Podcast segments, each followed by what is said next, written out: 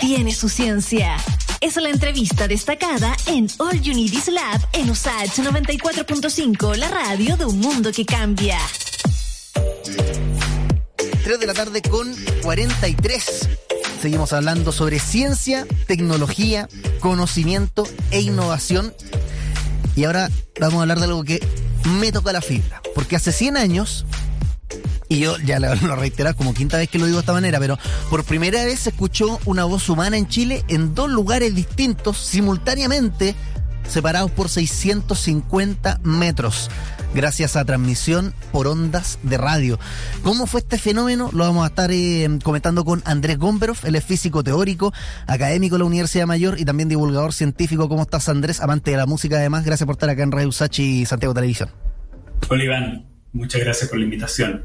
Oye, Andrés, la, la, última vez que hablamos fue ahí en Antofagasta, me acuerdo que justamente hablamos de la, la música y no eh, entramos en tanta profundidad en lo que es esto, básicamente, el micrófono por el cual yo estoy hablando. Eh, lo mencionamos así como bien por encima, pero de repente damos por hecho primero, el hecho de que yo estoy hablando acá y no están escuchando en todo Chile, que es una cuestión que suena demente cuando lo, dimensionamos. Pero lo, lo, segundo, ¿por qué un fierro y distintos metales combinados de manera inteligente eh, pasan datos por un cable, etcétera. ¿Cómo funciona primero un micrófono para después entender también qué son las ondas de radio? Hay tanta, sí, hay tanta poesía en la ingeniería eléctrica, aunque suene contradictorio. Mm. Eh, el, micrófono es una cuestión muy impresionante. Además, no, eh, es solo un objeto que, amplifica o que percibe el sonido para transformarlo en una señal eléctrica, más es casi un instrumento musical. Es fundamental para tantas cosas y cambió tanta nuestra forma de, ver y de vivir el mundo. ¿Cómo funciona? Hay varios tipos de micrófono. Y no creo ser capaz, eh, aunque ahora tengamos más tiempo. Aunque tengamos una hora. pero, pero, es un dispositivo electrónico que el, más bonito, que es el micrófono grande, micrófono de condensadores, probablemente el que, no, no sé si tienes un micrófono dinámico o uno este, condensador. Creo que este es dinámico, este es dinámico. ¿Sí? Sí. Bueno, eh, hay varias maneras. El de condensador, que entonces no es el tuyo, son, son placas de metal que están electrizadas. Y hay una placa que es muy flexible y cuando tú hablas sobre ella, las ondas de sonido la hacen vibrar. Y al vibrar, las placas se acercan y se alejan cambiando el voltaje entre las placas. Y eso es percibido por, los cables y, se transforma en una señal eléctrica.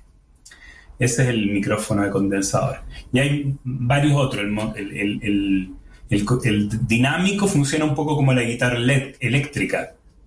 Produce una señal eléctrica cuando un objeto de hierro imantado vibra. En este caso también una placa. Entonces la idea es transformar una vibración, que es la onda de sonido, en una señal eléctrica y allí sí la puedes transmitir por cables a, largas distancias. Y esa onda eléctrica, entonces, hubo que enseñarle a equipos o crear equipos específicamente para que supieran interpretar eh, la electricidad y transformarla de nuevo a ondas de sonido, ¿no? Porque acá lo estamos como deconstruyendo y volviendo a construir a su estado original, porque yo hablo, las ondas de sonido pasan a electricidad y luego salen nuevamente como ondas de sonido. Entonces, ¿qué es lo que pasa ahí en esa traducción después en el otro lado? Que es el parlante. Claro, ese, es el parlante, que, es de hecho un poco más antiguo que el micrófono, aunque la tecnología es muy similar. El parlante, no sé si alguna vez eh, jugaste con un electroimán cuando chico, si enrollas un cable de cobre en un clavo y le pones una batería, se transforma en un imán. Como, una, como tipo bobina. Exactamente. ¿Nunca lo hiciste? Sí, sí. bueno, si la corriente es más eh, intensa, el imán es más intenso. Si la corriente es más débil, el imán es más débil. Entonces ahora imagínate que esa señal eléctrica, una señal de voltaje, lo conectas a un electroimán, vas a tener un electroimán cuya intensidad va a fluctuar igual como la señal de sonido inicial. Si ese imán, entonces lo que hacen los parlantes es que es una membrana que tiene un imán en el centro y el electroimán la hace vibrar.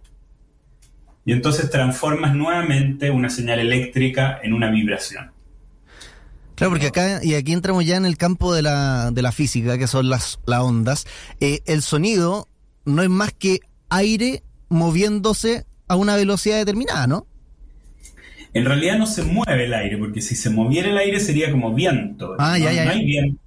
Lo que hace, lo que vibra, esto es como las ondas en el mar, o las Ajá. olas. Cuando tú tienes una ola, no es el agua el que se mueve, sino que el agua cambia de profundidad.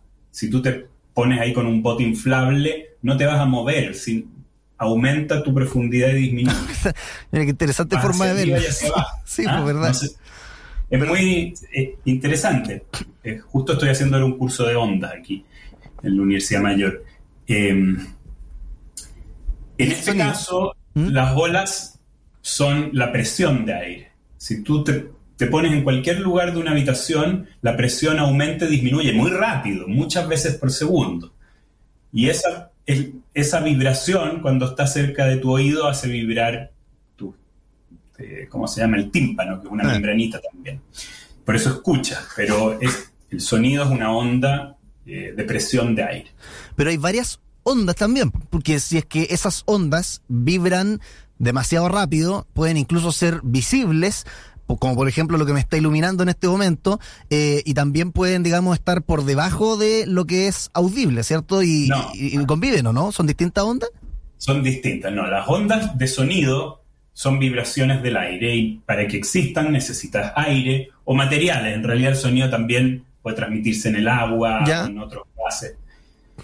Pero es una onda mecánica y algo que está vibrando se está moviendo. Si, efectivamente, si, si se mueve más rápido que 20.000 veces por segundo, Sí. ya no lo escucha. En realidad, ya después de los 21 años, rápidamente perdemos la capacidad de oír eh, notas muy agudas. Llegamos a 15.000.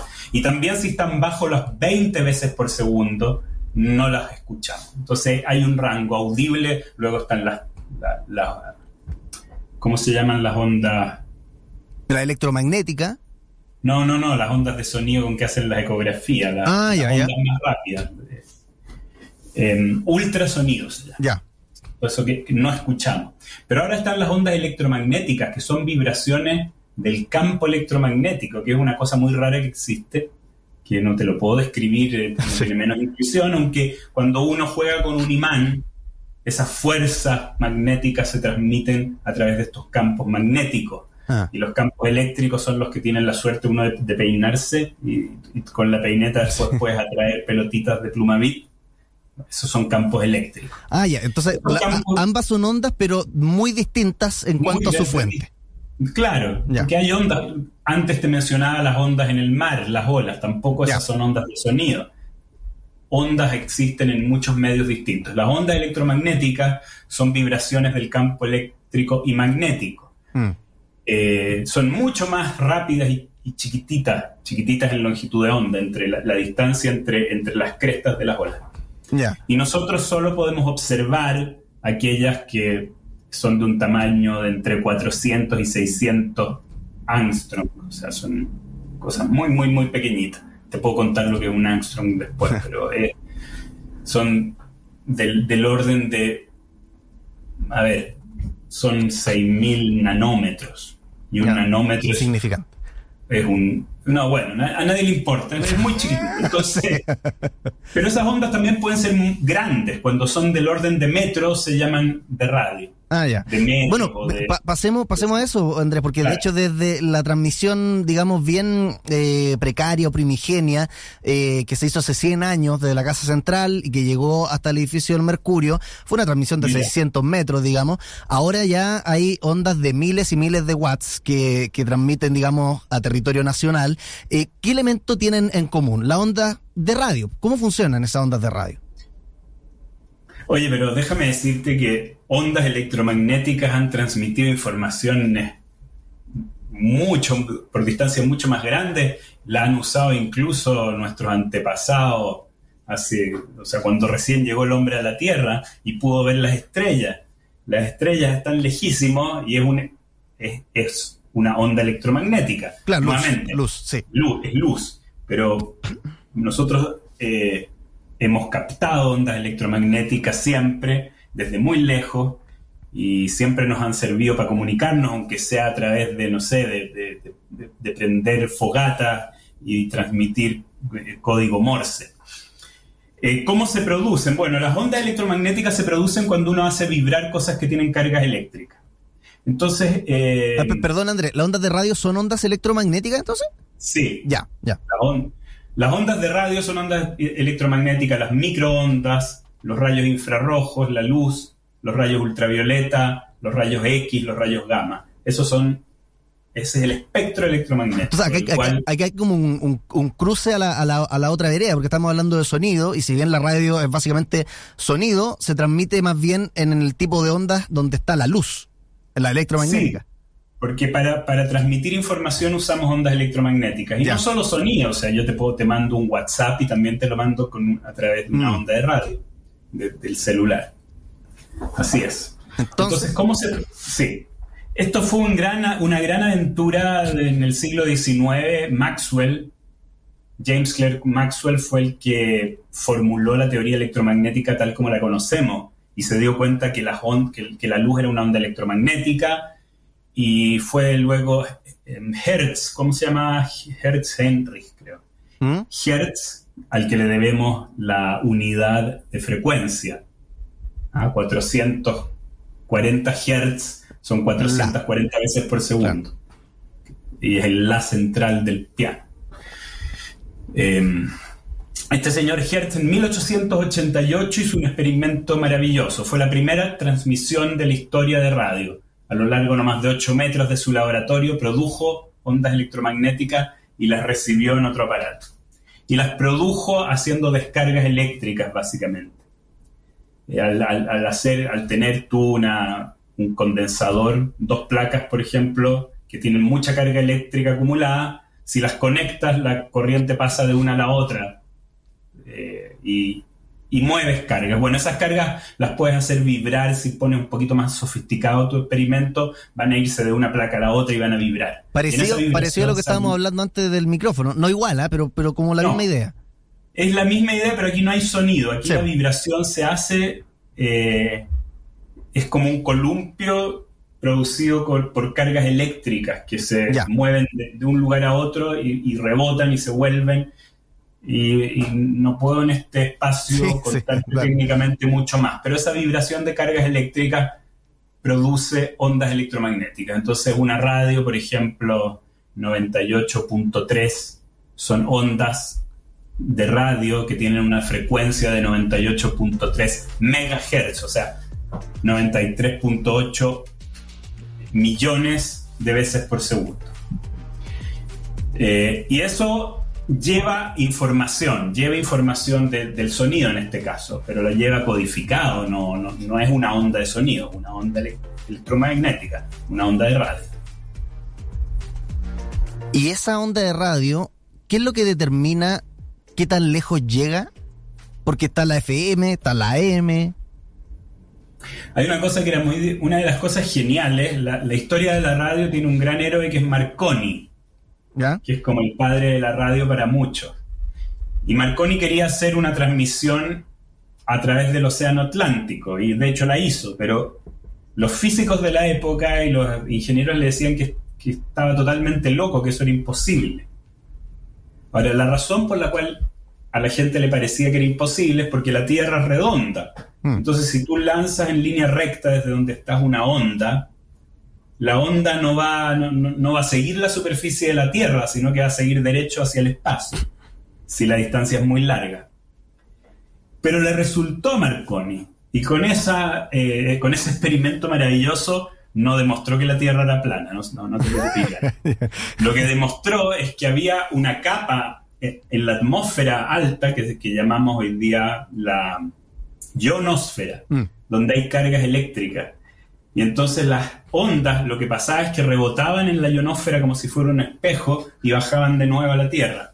Y pueden recorrer largas distancias rebotando entre la superficie de la Tierra y la ionosfera. Y esa eh, en eso se basó Marconi. y Esa es la primera. Y, es la base de cómo funciona hoy la radio también y cómo podemos llegar tan lejos.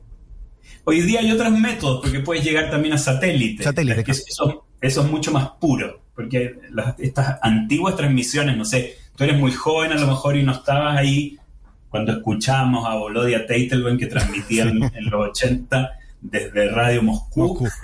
Escucha Chile. lo escuchamos en onda corta. Era, no se escucha muy bien, hay mucha interferencia en el camino. Entonces, el problema que uno tiene con la transmisión es que se debilita, porque es igual como una ampolleta, si está muy lejos tú la ves más débil. Mm. Y también tiene interferencia en el camino, así que por eso es que es más fácil hoy día. Hoy día las transmisiones son digitales, mandamos puros ceros y unos, los mandamos un satélite, rebotan desde el satélite y eso hace que todo sea más, más claro eh, y más perfecto. Oye, qué locura, Andrés. Gracias por estar con nosotros en los 100 años de la radio y explicarnos. Todavía nos quedan como 40 minutos de conversación, pero raspamos ahí la, superficie de cómo funciona la, la radio desde la física. Que estés bien, un abrazo grande. Un abrazo, Iván, muchas gracias. Chao.